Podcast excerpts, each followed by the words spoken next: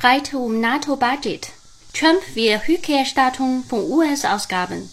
Dass die NATO-Partner nicht genug für ihr Militär ausgeben, hört man von Donald Trump schon länger.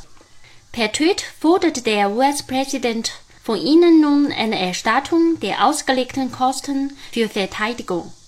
Während des Flugs nach Brüssel zum NATO-Gipfel will US-Präsident Donald Trump den Druck auf die Partner nochmals erhöhen.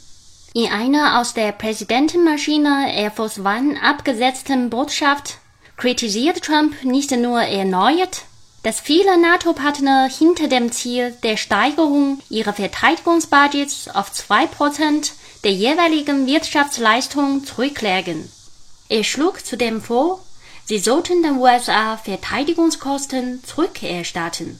Viele NATO-Staaten seien seit vielen Jahren überfällig bei Zahlungen, die nicht geleistet wurden, schrieb Trump im Kurzbotschaftendienst Twitter.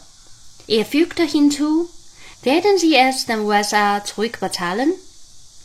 Zwei Stunden später schickte er noch hinterher, die Europäer würden US-Farmer unfair behandeln und dann noch erwarten, dass man sie in der NATO verteidige und dafür sogar noch bezahle.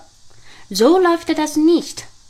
Trump hatte immer wieder behauptet, dass andere Bündnismitglieder der USA Geld schulden. In der Militärallianz gibt es allerdings keinerlei vertragliche Verpflichtungen zum Lastenausgleich.